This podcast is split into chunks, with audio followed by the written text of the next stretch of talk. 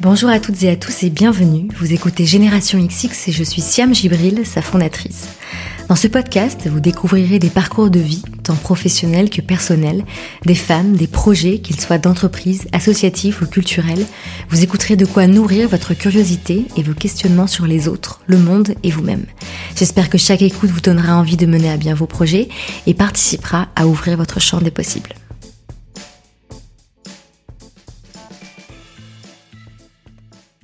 Ce nouvel épisode est la suite et fin de l'enregistrement en public organisé à l'Assemblée nationale le 12 juillet dernier avec les députés Marie-Pierre Rixin et Fiona Lazare sur le thème des inégalités salariales. La première partie a été diffusée dans l'épisode précédent, donc si vous ne l'avez pas encore écouté, je vous le recommande vivement avant de découvrir cette seconde partie. D'ailleurs, si vous découvrez Génération XX, bienvenue. Vous retrouverez tous les liens et références des épisodes sur générationxx.fr, rubrique podcast, et je vous invite aussi à suivre Génération XX sur les réseaux sociaux pour être tenu au courant des projets et événements à venir. Transparence des salaires, rôle des députés à l'Assemblée, congé maternité et les questions du public, c'est tout de suite dans Génération XX à l'Assemblée nationale, partie 2. Très bonne écoute.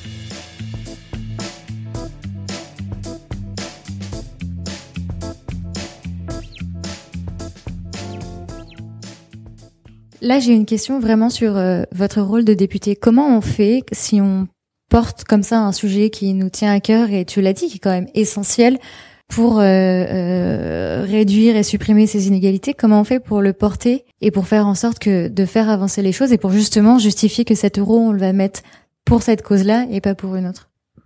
Alors d'abord, on travaille. ça a l'air de rien, mais en fait, on travaille beaucoup. Euh, donc d'abord, on, on, peut être euh, à l'origine d'un rapport. Donc quand un rapport, c'est pas juste un, un, un bout de papier que l'on va mettre sur une étagère, mais un rapport, c'est euh, le fruit de plusieurs mois de travail que l'on peut faire avec les avec des administrateurs de, de l'Assemblée nationale. D'ailleurs, je salue ceux de la délégation aux droits des femmes qui sont avec nous, qui font un travail remarquable.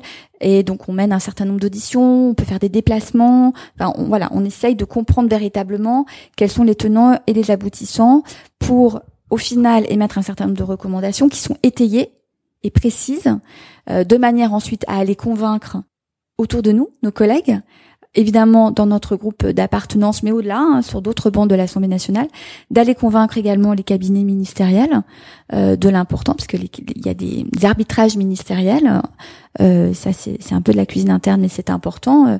Il faut aussi aller convaincre nos collègues de Bercy de se dire que euh, l'argent que l'on va investir là, c'est un, ce sera des, va produire des effets sociaux qui seront conséquents sur des euh, des projets un projet de société qui en fait est porté également par le président de la République parce que l'égalité entre les femmes et les hommes c'est la grande cause du quinquennat donc il faut qu'aussi on, on arrive à, à joindre l'ensemble des politiques publiques pour qu'au au final tout ça ait un, ait un sens et une direction. Je vais vous donner un exemple pour illustrer ça. Euh, pour la première fois, on, la délégation aux droits des femmes s'est saisie du projet de loi de finances sur le, le volet égalité femmes-hommes. Donc j'ai fait un rapport et j'ai regardé dans la loi de finances euh, quels sont les budgets attribués à l'égalité femmes-hommes. Euh, bien sûr, le budget euh, dédié aux associations, mais plus généralement de manière transversale parce que l'égalité femmes-hommes, ce n'est pas que le ministère de Marlène Schiappa. Il y en a euh, à l'école, il y en a dans la santé, il y en a euh, dans l'université, etc., etc. Finalement, l'égalité femmes-hommes, c'est un sujet profondément transversal et donc des budgets euh, sont dans, dans tous les ministères. Et là-dessus, euh, sur la question de l'égalité salariale, j'ai souhaité que l'on puisse contrôler une, une, une, loi qui a été adoptée en 2011, la loi Copé-Zimmermann, qui impose un quota euh, de euh, femmes dans les conseils d'administration des grandes entreprises. Euh, je pense également à une loi qui impose un recrutement, davantage de recrutement féminin dans la haute fonction publique. Et ces lois, si elles ne sont pas respectées, elles font l'objet d'amendes. Les entreprises et les administrations concernées font l'objet d'amendes. Moi, j'ai posé un amendement pour comprendre concrètement, combien d'amendes ont été euh, ont été euh, données à ces entreprises, à ces contrevenants, et quel est le montant? Et donc ça, c'est aussi notre rôle de député, c'est de dire voilà, il y a des lois qui sont votées. Maintenant, on veut savoir si elles sont appliquées et concrètement qu'est-ce que ça apporte? Et derrière, quand on va être capable de savoir que ça rapporte euh, X, X ou Y, c'est peut-être de l'argent qu'on pourra imaginer dédié à ces causes-là, par exemple. Donc du coup, sur la question du congé du deuxième parent, vous êtes assez optimiste sur la direction vers laquelle on va et j'appelle, je dis optimiste, l'idée que ce serait obligatoire. Alors moi, je suis toujours optimiste. Euh, parce que si j'étais pas optimiste, euh, eh bien, je resterais dans mon lit au lieu de venir à l'Assemblée nationale, parce qu'en fait, ce sont des combats. Et euh, je prends l'exemple du congé maternité parce que je sais aussi par exemple que tu t'adresses à des euh, à des femmes qui sont entrepreneurs. Euh, L'idée aussi de se dire par exemple que euh, une femme euh, entrepreneur, euh, elle doit pouvoir également pour maintenir son activité professionnelle après une période de repos, pouvoir travailler une demi-journée ou une journée par semaine durant son congé maternité. Crois-moi que ça ça ça ça pas été ça ça pas été fait du jour au lendemain, qu'il a fallu beaucoup travailler et, convaincre, notamment de la pertinence de la de cette mesure qui sera mise en place l'année prochaine en 2020. Mais donc oui, donc par par par par essence, je suis optimiste. Donc sur la, la question du congé euh, du, du deuxième enfant, je le suis. Je le suis parce que je pense que c'est inéluctable.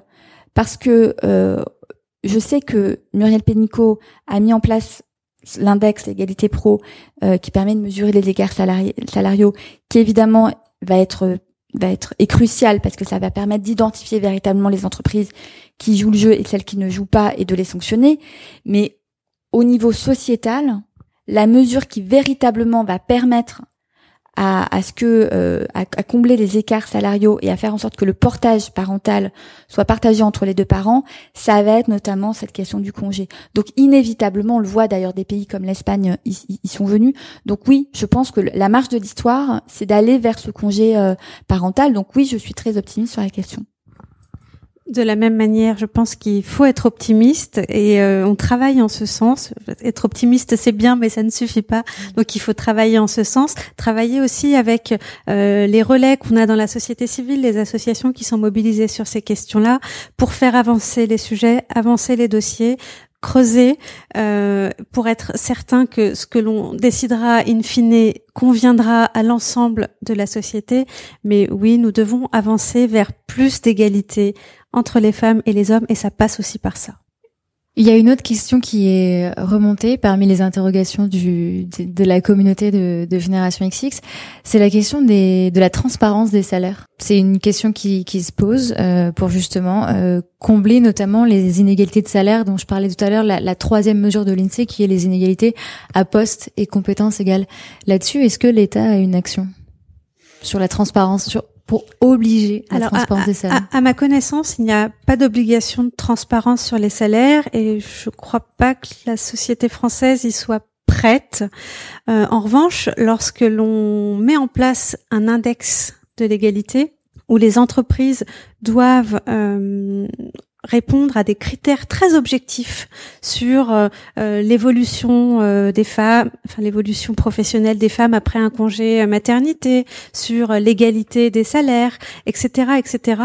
Et que vous avez un outil qui est objectif, qui va permettre aux entreprises déjà de se dire, de prendre conscience que leur politique RH est bonne ou pas. Donc des critères objectifs qui vont leur permettre de d'ouvrir les yeux. Et puis derrière, on leur donne trois ans.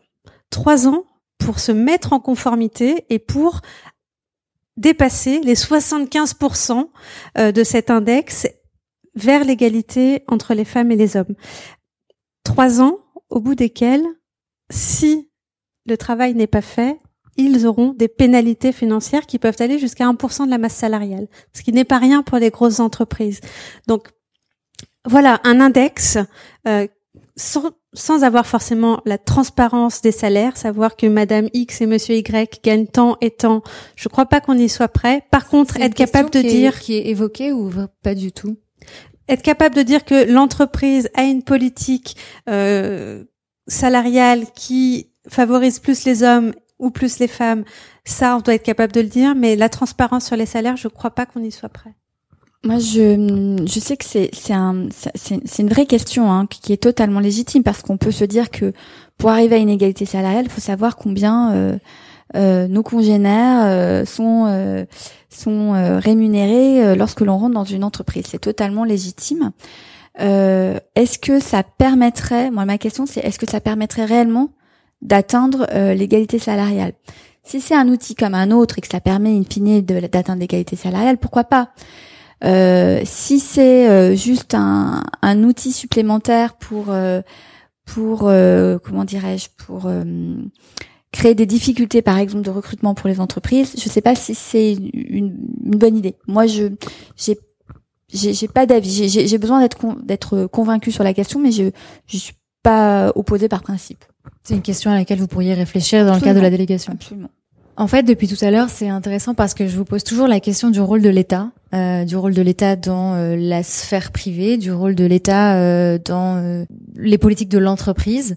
Et là, j'aimerais bien votre avis à la fois justement de député. tu le disais, tu es maman, enfin vous êtes toutes les deux maman et et vous avez toutes les deux travaillé dans le secteur privé.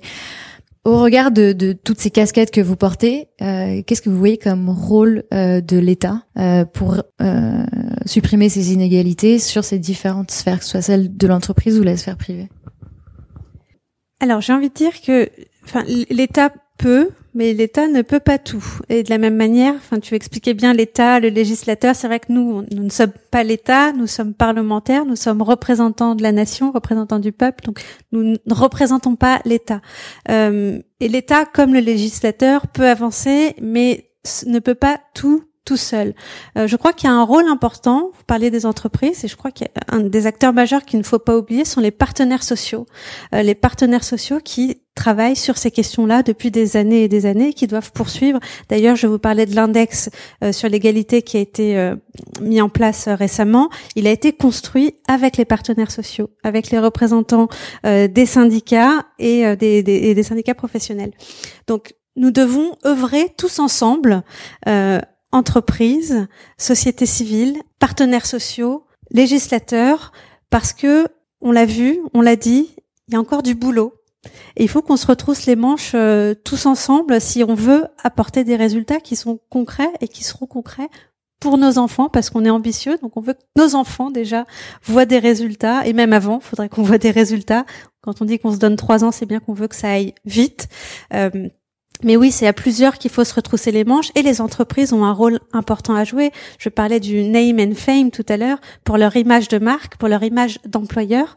Je pense que afficher un index égalité à 100 sur 100 où, où on dit que les femmes et les hommes sont aussi bien traités dans l'entreprise, en termes de marque employeur, c'est quand même plutôt positif. Ça, elles sont beaucoup à le faire, à justement un peu trop jouer là-dessus et sur euh, l'image de, sur beaucoup de com, euh, comme quoi tout va bien, mais finalement. Euh, justement, justement, là, on va au-delà de la com parce que oui, vous avez raison, hein, de, j'allais dire du, du pink washing, ou enfin bon, je sais pas trop comment on peut appeler ça, mais gender euh, washing, euh, c'est pour ça que cet index, il est objectif, avec des critères objectifs, vérifiables, où l'inspection euh, du travail peut vérifier si ce qui est indiqué dans l'index est réel et si en trois ans il y a eu une évolution dans les pratiques. Et Donc c'est plus que de la com puisqu'il y a un contrôle même par mm. par les, les administrations de l'État. Est-ce que n'importe quel citoyen qui justement voudrait postuler dans une entreprise peut avoir accès à ces résultats? Oui, parce qu'ils sont, ils sont, les entreprises doivent le rendre, la rendre publique sur leur site internet, enfin sur leurs outils de communication. Mais quand tu parlais d'État, le mettent pas tous beaucoup en avant. J'ai un peu cherché encore, pas tous encore, parce qu'en fait, l'index n'est pas encore rendu obligatoire pour l'ensemble des entreprises. Ça va être en, plusieurs étapes. Mais euh, tu parlais d'État, l'État, il doit être aussi exemplaire. Et l'État est également un, un, un recruteur, euh, et je pense notamment à la fonction publique. Et on a eu euh, un rapport qui a été fait euh, récemment sur la question. Et l'État, parfois, euh, n'est pas un modèle. Et on a, par exemple, le ministère des Finances qui a payé une amende en décembre, même s'il voulait pas trop le faire, il l'a quand même fait, et très bien sous la, la pression de l'opinion publique. Et je trouve ça très bien. Donc ça veut dire aussi que que que, que, que chacun d'entre nous euh, fait partie d'un collectif, euh, société, et que on a tous aussi un, un, pouvoir individuel euh, euh, et une force collective à, à, à dire ce qui va et ce qui ne va pas. Évidemment, en plus avec la la, la, la force des, des réseaux sociaux. Et, et individuellement, nous en tant que députés, en fait, comme le disait Fiona, nous on est on est représentante de la nation. Donc on est aussi à l'écoute de la société civile. Euh, nous, on est disponible sur nos territoires, on est disponible aussi à l'Assemblée nationale. Enfin, la délégation, c'est un lieu aussi qui est ouvert euh, sur la société civile et euh, on n'est pas enfermé dans nos dans nos quatre murs ou dans notre quatre colonnes de la de la de, l'hémicycle et donc on, est aussi ouvert sur la, société et, le fait de venir tu le disais tout à l'heure de la société civile le fait d'être maman en effet le soir quand on rentre bah, comme tout le monde on vide le lave-vaisselle et, on fait nos courses euh, sur Internet. Euh, donc oui, forcément, euh, notre notre manière de concevoir les équilibres entre les vies familiales, les vies professionnelles, nos engagements politiques, elle a, elle est ancrée dans la réalité. On n'est pas hors sol, peut-être comme l'étaient avant certains parlementaires qui étaient peut-être plus âgés, masculins, avec des barbes, j'ai rien contre les barbes, mais euh, enfin en tout cas voilà, l'ancrage dans la réalité de, de, la vie des femmes n'était effectivement pas le, le, même. Et on voilà, on a toutes les deux une vie professionnelle avant. Et on sait en effet euh, ce que c'est que de d'essayer de, de, de, tirer la réalité et, donc notre manière aujourd'hui de d'être euh, force de proposition sur le plan législatif, elle tient forcément compte à la fois de notre vie à nous euh, personnel et puis de notre passé professionnel. Je vais, je vais vous raconter une anecdote là-dessus si je peux me permettre parce que euh, on parlait de gender washing tout à l'heure et de com. Euh, j'ai eu une petite expérience euh, il y a quelques années j'ai passé un entretien dans une euh, grande entreprise, dans un service où il y avait à peu près que des hommes, à part la secrétaire qui était une femme. Tous les ingénieurs, les chefs de projet étaient des hommes, le responsable était un homme, le directeur était un homme. Bon, j'ai passé les différentes strates de, des entretiens. Et puis, dernier entretien, le directeur me dit, par contre, euh, madame, euh, je tiens à vous informer quand même euh, que vous soyez au courant, les congés maternité ici ne sont pas les bienvenus parce que ça déstabilise l'entreprise, il y a des astreintes, donc je préfère vous, vous prévenir. Donc bon, je, j'avale un peu ma salive. Je, je suis pas sûre qu'il ait vraiment le droit de dire ça, ce monsieur. Il a le droit peut-être de le penser, mais il a pas du tout le droit de me le dire. Et je sors de là et à la machine à café, des grandes affiches, égalité femmes-hommes, notre politique d'entreprise, mais quand même avec un numéro de téléphone, victime de euh, discrimination au travail, appelez euh, tel numéro. Bon, bien sûr, je me suis empressée d'appeler tel numéro, alors pas pour engager des poursuites parce que derrière c'est compliqué, mais au moins pour que ce soit inscrit, que dans les statistiques, il y ait inscrit qu'il y a eu une discrimination claire et nette dans cette grande entreprise qui fait beaucoup de com autour de l'égalité entre les femmes et les hommes. Donc ça, voilà, ce sont des expériences de vie qui vous marquent et finalement qui sont un peu le moteur de votre engagement euh, au quotidien. Et si je peux juste me permettre une question, qu'est-ce que tu lui as répondu quand il t'a dit ça? Je, je, je, suis restée, euh, pardon, je, bouche bée, voilà, c'est bien plus poli que ce que j'allais dire. Donc je suis restée bouche bée et c'est vrai que euh, je non, j'ai pas su quoi répondre. Vous, vous faites euh, justement la, la parfaite transition euh, vers ma dernière question, mais ensuite on passera aux, questions du public. Si, donc si vous si vous voulez commencer à, à y réfléchir, il y a plusieurs questions euh, des, des, auditrices et auditeurs de Génération XX qui sont remontées sur les femmes en politique. Est-ce que, enfin, comment on fait pour combattre le sexisme dans l'hémicycle? Est-ce que vous êtes consciente que les femmes prennent moins la parole dans l'hémicycle? Est-ce que vous, est-ce que c'est difficile d'être une femme en politique? Alors j'ai toujours du mal à poser des questions sur euh, qu'est-ce que c'est d'être une femme dans tel ou tel secteur, parce que je voudrais pas réduire euh, votre euh, fonction de député euh, à votre genre. C'est une question qu'on pose pas aux hommes. Mais je voudrais quand même que vous puissiez en parler parce que c'est une question en tout cas qui taraude euh, les auditrices euh, et donc je voudrais que vous puissiez vous exprimer là-dessus et si vous avez aussi un message à faire passer sur l'engagement politique que que vous portez et sur est-ce qu'il faut plus justement d'hommes et de femmes qui sont concernés par toutes ces questions qui s'engagent en politique pour justement qu'on aille aussi plus vite alors, je vais commencer par répondre à cette dernière question sur le nécessaire engagement des femmes en politique. Moi, je fais de la politique grâce à Emmanuel Macron parce que je l'avais suivi pendant sa campagne. Euh, voilà, peu importe. mais c'est aussi Emmanuel Macron qui s'est engagé à un moment, qui a fait une vidéo en s'adressant aux femmes et en disant Mesdames, je me suis engagée à investir 50% de femmes euh, pour les élections législatives. Je n'ai que 15% de postulantes. Mesdames, allez-y, euh, brisez votre autocensure, allez-y, vous avez toute votre place, on a besoin de femmes en politique. C'est comme ça que j'ai passé le pas et que je, me suis, euh, que j'ai été investie puis élue. Et donc je crois que ça, c'est essentiel que les femmes s'engagent, que les femmes s'impliquent, parce que voilà, j'ai raconté un parcours de vie, mais ce parcours-là, c'est tout le monde a vécu des choses malheureusement qui ressemblent à ça euh, et d'autres choses bien bien plus importantes de la vie des femmes que les hommes finalement ne perçoivent pas toujours. Et donc je crois que c'est essentiel que les femmes soient ici à l'Assemblée nationale pour porter leurs combats, qui ne sont pas que des combats qui touchent les femmes, bien sûr, mais aussi des combats qui touchent les femmes.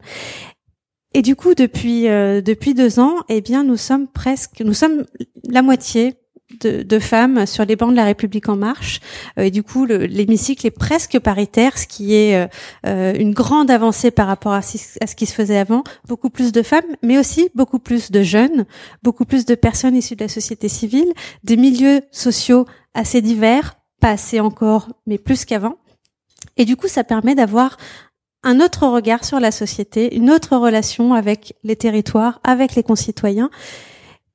Et sur la question du sexisme en politique, eh bien, le fait que nous ayons un hémicycle qui soit presque paritaire, je crois que le sexisme a diminué parce que plus de femmes, donc moins de pression, de domination masculine que ce qui pouvait exister auparavant tout le monde doit se souvenir des, des, des, vidéos, par exemple, de Cécile Duflot sous le mandat précédent, qui portait une robe un jour de questions au gouvernement et qui s'est fait, euh, euh, enfin, siffler, rire, enfin voilà, avec des remarques sexistes insupportables. Ça, aujourd'hui, ça peut encore se produire. Hein. C'est pas terminé. On va pas dire que c'est terminé, mais c'est quand même plus rare parce que nous sommes plus nombreuses et nous essayons de construire aussi une une, une, sorte de, de, de, vigilance entre nous et, et d'attention sur ces questions-là. Marie-Pierre? La, la question, elle, elle, est très pertinente parce que euh, si tu nous la poses, c'est probablement parce que jusqu'à présent, euh, le milieu politique était quand même un milieu très très masculin. La parité, c'est quelque chose de nouveau. Euh, qui est, la parité à l'Assemblée nationale est, est, véritablement nouvelle depuis 2017, mais la parité dans le gouvernement n'est pas propre à cette mandature. C'était déjà évidemment le cas d'un certain nombre de, gouvernements.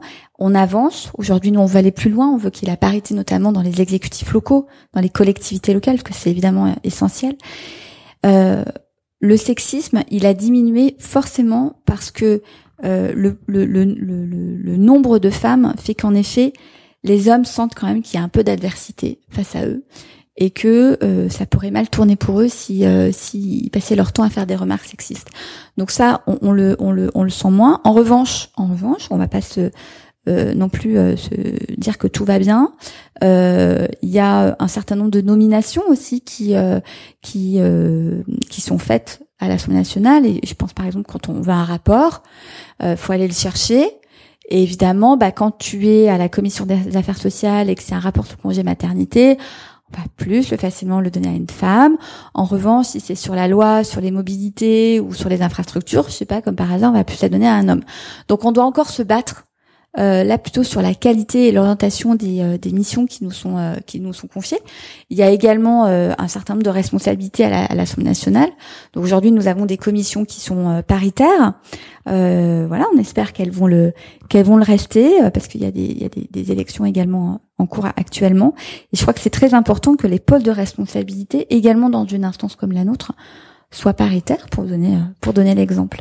Mais en fait, être une femme à l'Assemblée nationale, ça se passe plutôt euh, ça se passe plutôt bien aujourd'hui parce qu'on parce qu'on est solidaire entre nous, qu'on laisse rien passer, que lorsque l'une d'entre nous euh, pourrait être victime de sexisme, on, monte au créneau, quelle que soit d'ailleurs la couleur des groupes politiques et d'ailleurs fort heureusement que les présidents de l'Assemblée nationale sont plus du tout enfin les présidents de séance pardon et le président de l'Assemblée nationale ne sont plus du tout tolérants à l'égard du sexisme euh, à, à, notre égard, qu'il y a aujourd'hui une déontologue également.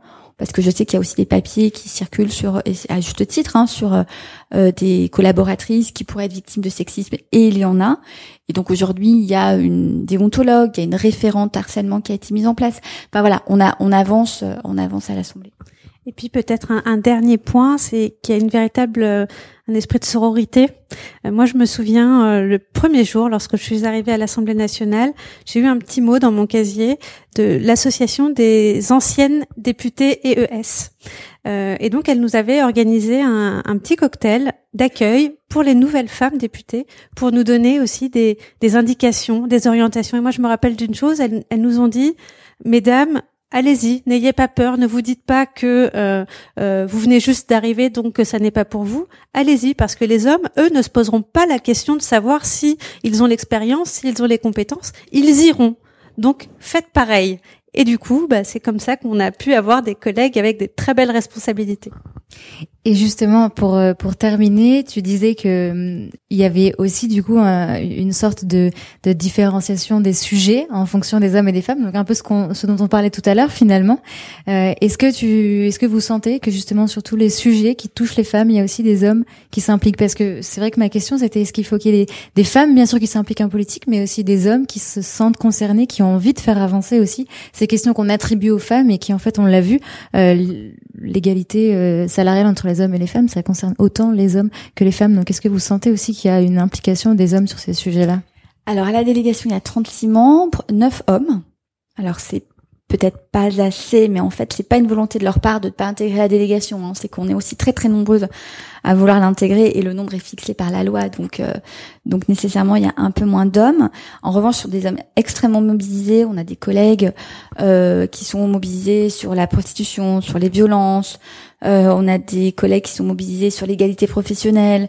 Euh, on a des collègues qui sont mobilisés sur les questions également euh, de paternité. En parler tout à l'heure du congé paternité. Le congé paternité vient d'être allongé pour lorsque l'enfant est prématuré. C'est un de nos collègues, Thomas Minier, qui a porté la mesure. Donc voilà, on a quand même beaucoup de, de, de collègues aujourd'hui hommes qui sont mobilisés. Le premier d'entre eux, évidemment, c'est le c'est le, le, président de la République hein, qui a nommé quand même deux femmes au top jobs, euh, enfin qui a contribué à, ce que ce soit deux femmes nommées dans les top jobs à l'Union européenne la semaine dernière. Donc on a quand même des, hommes qui sont euh, mobilisés sur euh, sur la question. Reste euh, quand même aussi certains collègues qu'il faut encore convaincre. On va pas se se, se, se, cacher non plus derrière derrière une apparence qui pourrait faire laisser croire que tout va bien. Il faut que nous aussi on arrive à, convaincre encore qu'on peut être malheureusement, enfin quand je dis malheureusement qu'on peut être aussi compétente sur des sujets qui ne sont pas naturellement portés par des femmes. Et mais grâce en fait à l'attention de la société et euh, bah, un podcast aussi comme le tien, euh, bah, ça nous aide parce qu'on dit attention, warning, vous savez, la société, elle ne tolère plus tout ce genre de choses, et nous, ça nous aide à, à dire et à, à dire qu'en fait, on, on, mérite aussi certaines certaines responsabilités. Merci beaucoup. Je crois que du coup, la conclusion, c'est que on doit faire entendre nos voix. Est-ce que dans la salle, il y a des questions? Ouais.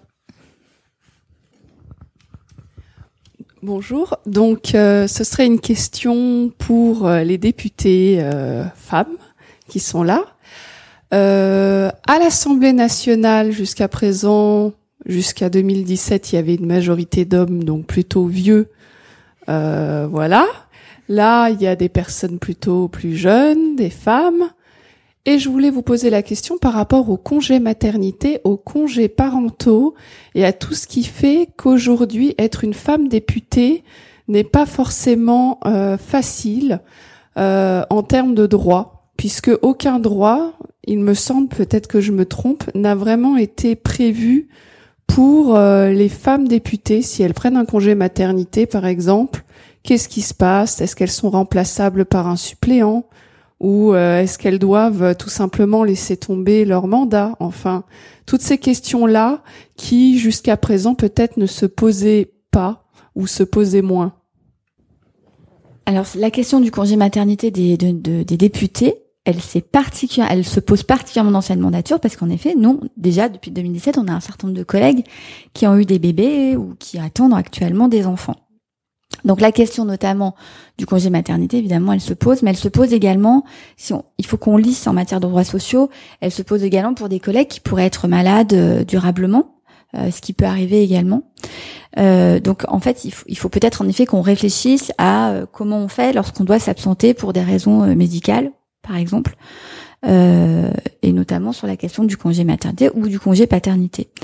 Malgré tout, ce qui est important aussi, et là en revanche, moi je suis pas très contente, et on a une collègue actuellement qui est enceinte, qui, est montée au créneau, et j'en suis ravie, c'est qu'il y a également un certain nombre de sites, et je les remets pas en cause parce que je pense qu'ils ont totalement leur utilité, et qui évaluent la présence des députés, le travail des députés, si on est euh, présent sur des rapports, si on prend la, en gros, si on fait notre travail de député, si on prend, on pose des questions, enfin notre présence à l'Assemblée nationale. Et ces euh, sites-là, euh, qui sont faits donc qui sont des organes externes à l'Assemblée nationale, ne prennent pas forcément en considération le fait que euh, certaines députées et ES pourraient être enceintes, en congé maternité, voire même on a une collègue euh, je, le dis parce qu'elle elle, l'a rendu public, qui vient de faire une fausse couche tardive, euh, on peut aussi le prendre en considération dans le cadre de, de, de l'évaluation de ce travail parlementaire. Donc voilà, il faut aussi que la, la société soit mûre pour accepter que bah, quand on a élit des femmes députées, eh ben, ça veut dire aussi qu'il peut y avoir des congés maternité, qu'il peut aussi y avoir des femmes qui euh, emmènent leur enfant à l'Assemblée parce que euh, la crèche est en grève ou parce que ce sont les vacances scolaires et je dis ça parce que mon fils était à l'assemblée aujourd'hui. Donc euh, voilà. Et on c'est important de se dire bah oui de temps en temps il y a peut-être un enfant qui circule à l'assemblée ou alors même sur le territoire. Il faut aussi que les électeurs acceptent bah, que euh, lorsqu'une femme vient avec son enfant, euh, c'est pas parce qu'elle n'arrive pas à se détacher de lui, c'est parce que peut-être qu'elle a un problème de garde momentané et qu'elle a besoin de, de l'amener. Et d'ailleurs, pour la pour l'anecdote, pour en avoir parlé avec un de nos collègues, qui lui euh, amène, ses, il, est, il, est, séparé, donc un week-end sur deux, il a ses enfants, il les amène euh, localement euh, auprès des électeurs lorsqu'il va inaugurer, je sais pas moi, une maison de retraite. Alors lui, ça passe très très bien. Euh, c'est très valorisant. Euh, le fait d'être accompagné de ses deux enfants, c'est un, un, père formidable. il est ouvert, il sait ce que c'est. Alors en revanche, quand vous êtes une femme, c'est pas toujours aussi bien pris.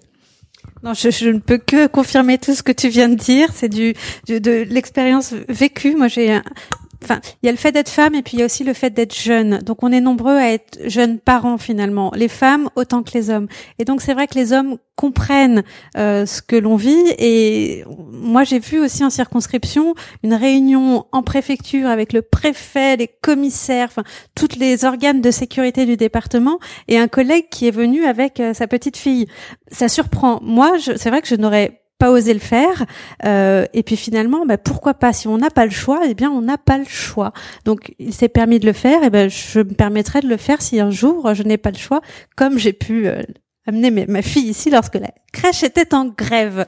Euh, mais mais c'est vrai que c'est une c'est toute une organisation quand même euh, tout ça parce que le, le, la mission du député finalement c'est c'est pas un job euh, comme un autre quoi. On est euh, pris à l'assemblée toute la semaine en circonscription tout le week-end. Il n'y a pas d'horaire. On, travaille souvent jusqu'à une heure du matin en soirée. Donc c'est vrai que la conciliation vie politique et vie familiale euh, est compliqué et demande un certain nombre de sacrifices. Et pour ça, je crois qu'il faut qu'on arrive à faire évoluer cette grosse machine qu'est l'Assemblée nationale pour permettre aux familles maintenant, aux, jeunes parents ou moins jeunes, euh, bah, de concilier leur vie politique et leur vie familiale parce que nous ne sommes plus des députés euh, de 70 ans à la retraite qui n'ont plus de, de, de charges familiales euh, à gérer, quoi.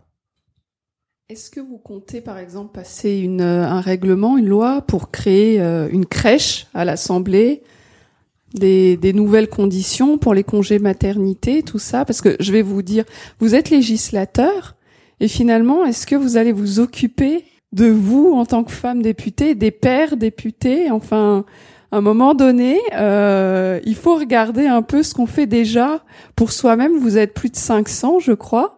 Donc quelque part, euh, c'est comme une très grande entreprise. Bon, c'est pas une entreprise, mais c'est vrai qu'on s'attendrait à ce qu'il y ait euh, un lieu d'accueil pour les enfants, notamment pour pour vous, pour vos enfants. Alors ça, je crois, si je dis pas de bêtises, que c'est prévu euh, dans euh, l'enceinte de l'Assemblée nationale de créer une crèche pas forcément pour les députés, parce que la plupart des députés viennent de, de, de, tous les territoires de France, donc ne viennent pas avec leurs enfants, euh, mais surtout pour les collaborateurs qui souvent habitent Paris et la région parisienne, les fonctionnaires de l'Assemblée nationale, qui eux aussi ont une vie euh, bien chargée, avec des emplois du temps euh, bien chargés. Donc je crois que ce sera une avancée pour les fonctionnaires, les collaborateurs et pourquoi pas les députés quand quand c'est nécessaire. Après, voilà les, les, députés, c'est important, mais la priorité, c'est l'ensemble de la France euh, et c'est euh, lutter contre les inégalités salariales pour les, les, femmes qui travaillent, euh, qui, qui galèrent, hein, il faut le dire. et ça, ça doit être notre priorité. Bonjour. Euh, je me permets de revenir sur le sujet du, congé parental. Euh, comme vous le disiez, c'est euh, le point de départ, le point de départ tant pour exprimer le, partage de la charge mentale, mais également pour que les enfants qui fonctionnent par mimétisme puissent voir justement que bah, les, les, les, charges et la vie de famille, elle est partagée et assumée par tout le monde. C'est très important. Euh, on est avec Génération XX, qui est un podcast spécialisé sur l'entrepreneuriat, et on sait que notre président de la République est Startup Nation. Pourquoi est-ce que justement on pourrait pas mettre en pratique euh, les principes de, des entrepreneurs, à savoir test and learn, et pourquoi on mettrait pas tout de suite le congé parental euh, en application maintenant? On apprendrait de, de ce qui serait mis en place et on le réajusterait au fur et à mesure, parce qu'il me semble qu'il y a une urgence à, à le mettre rapidement en place. Merci euh, Alors d'abord, tout simplement, probablement parce qu'il, euh, en fait, une mesure euh, à l'échelle législative, c'est très frustrant parce que moi j'étais entrepreneur, euh, auto-entrepreneur avant d'être euh, d'être député. Donc on croit que qu'on va pouvoir comme ça euh, développer et que ça peut être ça peut aller aussi vite. Bon, malheureusement c'est pas pas aussi rapide parce que ça a des conséquences budgétaires, d'organisation qui sont conséquentes. Parfois on le fait, car sur certaines mesures on peut dire bah, on va tester à l'échelle d'un département. Je pense à l'exemple du bracelet euh, anti-rapprochement pour les violences. Euh, Fiona pourra en parler, mais c'était testé à l'échelle d'un département. Donc pourquoi pas On pourrait imaginer. Mais pour le congé, euh, euh le congé parental, je, je vois pas pourquoi on choisirait tel département et puis pas pas, pas un autre en fait. Donc c'est difficile de se dire on, on, peut le tester que sur une partie du territoire. Pourquoi pas en revanche te dire on peut tester on peut le tester dans le temps. On peut le tester euh, sur une durée, on peut le tester sur une partie du dispositif, le rendre obligatoire ou pas. Enfin, voilà, on, pourrait imaginer que les 11 jours aujourd'hui euh, soient euh, allongés, euh, je sais pas, à 14, et que ces 14 soient rendus obligatoires, par exemple. Donc, voir déjà euh, comment comment réagirait la société. Aujourd'hui, il y a 7 hommes sur 10 qui le prennent à 11 jours. Est-ce que si on le mettait à 14 et qu'on le rendait obligatoire, voilà, quel impact ça aurait sur la société? Est-ce qu'on pourrait faire effectivement une évaluation? Donc tout ça, oui, c'est totalement. Enfin, moi, je pense que ça pourrait être totalement possible se dire, euh, voyons une partie de la mesure et testons-la. Une autre question? Bonjour et merci beaucoup pour euh, pour vos échanges, c'était très très intéressant. En fait, euh, personnellement, j'ai eu un congé maternité en 2018 et donc j'étais salariée depuis plusieurs années au sein de l'entreprise dans laquelle je travaillais, puisque justement je viens de terminer aujourd'hui en fait. Et il se trouve que pendant mon congé maternité, j'étais remplacée par un homme à qui on a proposé une promotion, euh, alors que moi-même euh, je me voyais euh, refuser toute promotion depuis euh, un an ou deux, puisqu'on me disait qu'il n'y avait pas de, de possibilité d'évolution. Et c'est vrai que moi, ma réaction par rapport à ça, ça a été de revenir suite à mon congé maternité dans l'optique de partir de l'entreprise, puisque je me voyais pas rester, étant donné le contexte. donc je me suis servi finalement de de ce préjudice euh, pour négocier mon départ dans de bonnes conditions. Mais voilà, quand il se produit quelque chose euh, de la sorte, qu'est-ce qu'on fait en fait? Qu'est-ce qu'on peut faire? Puisque moi aujourd'hui, euh, clairement, ça m'a écœuré du salariat. J'ai pas envie de reprendre une activité salariée tout de suite. Euh, j'ai plus envie de, de, travailler à mon compte, je pense, dans les mois, les années qui vont venir. Peut-être que je reviendrai au salariat un jour, mais pour l'instant, je, je suis vraiment euh, désabusée. Donc voilà, qu'est-ce que vous, par exemple, euh, vous auriez pu me conseiller de faire ou qu'est-ce qu'une femme qui se retrouve dans ma situation euh, pourrait faire? Alors peut-être, euh, enfin, si, si, vous êtes clairement victime d'une discrimination et que euh, c'est interdit par la loi, il y a l'inspection du travail, bien sûr, il y a les syndicats sur lesquels vous pouvez vous appuyer. Euh, je crois que ce sont des relais. Il n'y a pas de syndicat euh, dans le prêt-à-porter. Il n'y a aucun syndicat. Après, vous avez, euh, vous pouvez saisir la justice directement. Euh, vous avez des maisons de la justice et du droit euh, un peu partout en France, avec des juristes qui peuvent vous accompagner dans ces démarches-là. Et puis, il y a certainement des associations également qui doivent accompagner les femmes. Je, je, pense au CIDFF, par exemple, qui gère principalement les questions liées au aux, violences faites aux femmes, mais qui a des juristes spécialisés également sur les questions professionnelles. Donc ça peut être également des relais euh, pour euh, pour vous accompagner dans vos démarches. Mais si vous êtes victime d'une discrimination et que c'est interdit de toute manière par la loi, il faut euh, il faut agir. Il ne faut surtout pas se taire.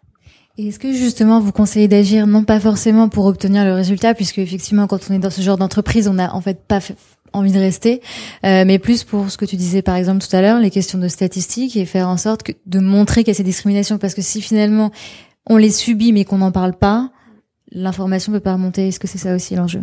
Oui, bien sûr que c'est un enjeu essentiel. Si on veut que les, les, les, entreprises changent leur politique, il faut que dans le top management, qu'il y ait une prise de conscience de ce qui se passe en dessous parce que souvent c'est pas tout en haut qu'il y a des problèmes. Alors il y a aussi des problèmes en haut, hein. mais, mais mais parfois il y a une véritable volonté tout en haut d'avoir des politiques qui soient égalitaires, mais en bas vous avez des managers, des intermédiaires qui ne sont pas dans cette optique-là. Donc il faut impérativement que tout cela soit remonté, que ce soit su. Et puis on parlait de l'index, euh, l'index tout à l'heure. Euh, je parlais du name and fame ou du name and shame. C'est pareil. Une entreprise, euh, elle va perdre dans son image de marque, de marque employeur, si on sait que elle a des politiques qui sont discriminantes. Donc oui, il faut le dire. Il faut surtout pas se taire. Et puis un, dernier point, parce que finalement on à l'Assemblée nationale et on a aussi à, avoir euh, euh, l'écho de ce type de mesures. Lorsque vous êtes dans les territoires, je ne sais pas où vous viviez, mais n'hésitez pas non plus à, en alerter votre parlementaire, puisque nous, on est là aussi pour avoir conscience de ce qui se passe sur le dans les entreprises, euh, concrètement dans la réalité. Alors après, on ne pourra pas toujours agir. Parfois on peut agir, parfois on peut pas agir. Parfois on peut être un soutien, parfois on ne peut pas l'être. Euh, mais on, au moins, on peut être aussi un, un, un relais. Et puis, imaginons qu'on soit euh, dans un, une petite commune et que c'est une entreprise qui est importante et qui a besoin d'avoir des relations euh, cordiales avec son, son parlementaire. Bah, le fait que nous, on soit tenus informés de ce type de comportement, ça permet aussi à nous de dire à l'entre de mettre l'entreprise face à ses responsabilités à l'égard bah, du comportement sociétal qu'elle doit avoir en fait. Je vais vous donner un exemple là-dessus. Euh, il y a quelques semaines, je visitais une entreprise de ma circonscription euh, avec un ministre euh, et euh, je croise quelqu'un que je connais dans l'entreprise. Et donc on, on, discute euh, quelques instants et il me dit bah Fiona, moi ça fait huit ans que je suis en intérim ici. Huit ans en intérim. Il y a un problème. Il y a un problème. Donc mon rôle, c'est de taper à la porte de l'employeur et dire bon voilà tout ce que vous nous avez montré c'est très bien bravo pour ce que vous faites par contre là il y a une situation où il va falloir regarder de près parce que euh, il y a quelque chose qui ne va pas huit ans sur le même poste en intérim c'est pas clair. Voilà, donc on, on, peut aussi être ces relais-là euh, des, des, problématiques concrètes finalement euh, de, de, de, nos concitoyens. Une dernière question? Grande-Bretagne où j'ai vécu et j'ai eu un congé euh, maternité euh, là-bas. Et en fait, j'ai partagé avec mon mari le congé maternité qu'on appelle là-bas le share parental leave. Et c'est à peu près au même moment où c'était venu un petit peu sur le tapis en France. Et j'ai vu que ça avait été refusé. Et je comprends pas parce que l'expérience que nous on a eue, c'était une super expérience. Mon mari, lui, il a vu des choses, euh, évidemment, que on peut pas voir quand on les vit pas. Euh, il est beaucoup plus ouvert maintenant sur la question, euh, même si j'ai quand même, je pense peut-être pas 70%, mais peut-être 60% de la charge parentale. mais grâce à ça, il a quand même vu des choses qu'il aurait pas pu voir s'il n'y avait pas eu. Donc je comprends pas vraiment pourquoi il y a eu ce rejet par rapport à cette possibilité du share parental leave, je sais pas comment dire en français, congé parental, parental euh, partagé. alterner. Oui, c'est ce qu'on évoquait tout à l'heure, effectivement, et c'est ce que tu disais, Marie-Pierre, c'est vers là où il faudrait aller. Mais si vous voulez vous, vous exprimer à nouveau. enfin, sur, le congé parental, euh, enfin, ça existe déjà. Les hommes peuvent déjà euh, le prendre. Oui, c'est le congé paternité, d'accord. Partagé, en fait parce que le congé parental peut être partagé aujourd'hui. C'est bien euh, ce qui avait été euh, euh, voté il y a quelques années, mais on se rend compte que seuls 4% des pères le prennent.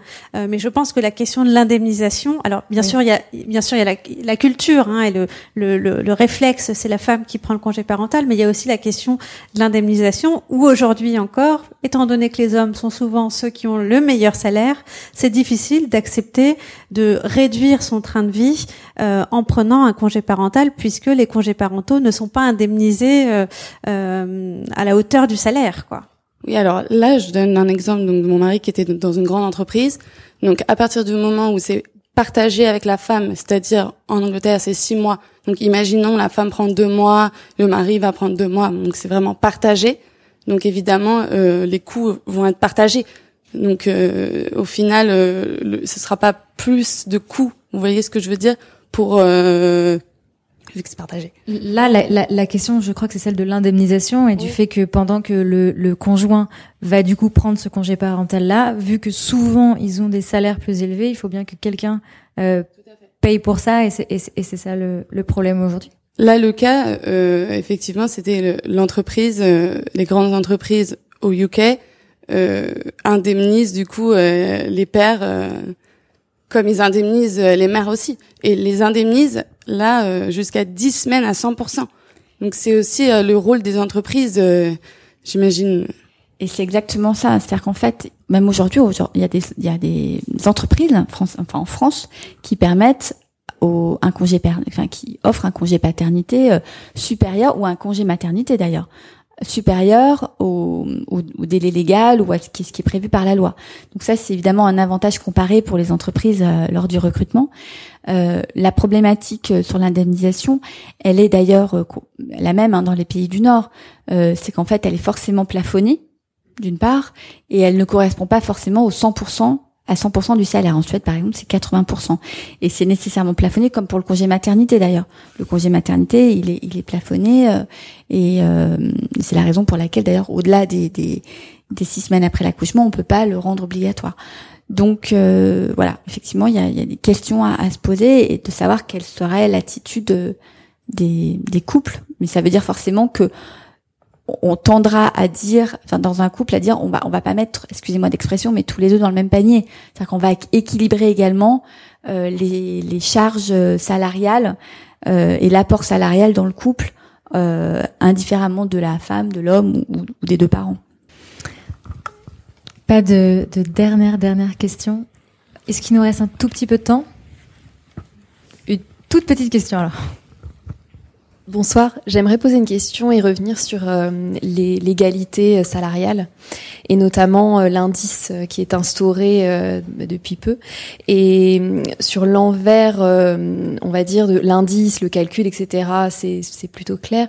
Mais est-ce que vous pouvez apporter votre éclairage sur comment euh, les inspections du travail euh, vont euh, avoir un rôle et, et à jouer dans, ensuite le contrôle et, les, amendes éventuelles à faire appliquer et quels sont les moyens qui ont été mis en œuvre par par l'État pour permettre à ces institutions de faire ce travail supplémentaire.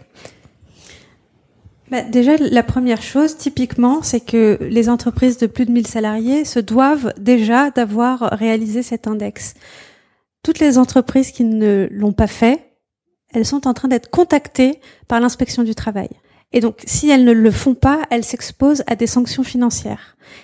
Et de la même manière, dans trois ans, si elles n'ont pas évolué, si elles n'ont pas fait bouger euh, leur index et, et qu'elles n'ont pas accélérer leur politique en matière d'égalité entre les femmes et les hommes, elles seront sanctionnées financièrement via des contrôles de l'inspection du travail. Et c'est pour ça que c'était important d'avoir des critères qui soient objectifs pour qu'ils puissent être mesurés et contrôlés factuellement par les administrations euh, de notre pays. Merci beaucoup, merci beaucoup euh, Marie-Pierre, merci beaucoup Fiona, merci beaucoup à vous euh, d'avoir été présente et présent ce soir, d'avoir posé vos questions. Je crois que la conclusion de cet échange, c'est que rien n'est figé, que tout peut avancer si chacun à notre échelle euh, on s'engage, si on poursuit ce dialogue avec les élus, euh, si aussi nous-mêmes à l'intérieur de l'entreprise euh, on prend des initiatives, que ce soit en tant que salarié, que ce soit en, en tant que chef d'entreprise. Quelqu'un parlait du fait que Génération XX parle avec des entrepreneurs les entrepreneurs ont aussi une responsabilité, bien sûr, pour faire avancer tout ça. Donc euh, voilà, je crois qu'on doit tous être euh, engagés et prendre la mesure de nos responsabilités pour faire avancer euh, ce gros sujet qui est l'égalité salariale entre les hommes et les femmes. Merci beaucoup et je vous souhaite une très bonne soirée. Merci. Merci.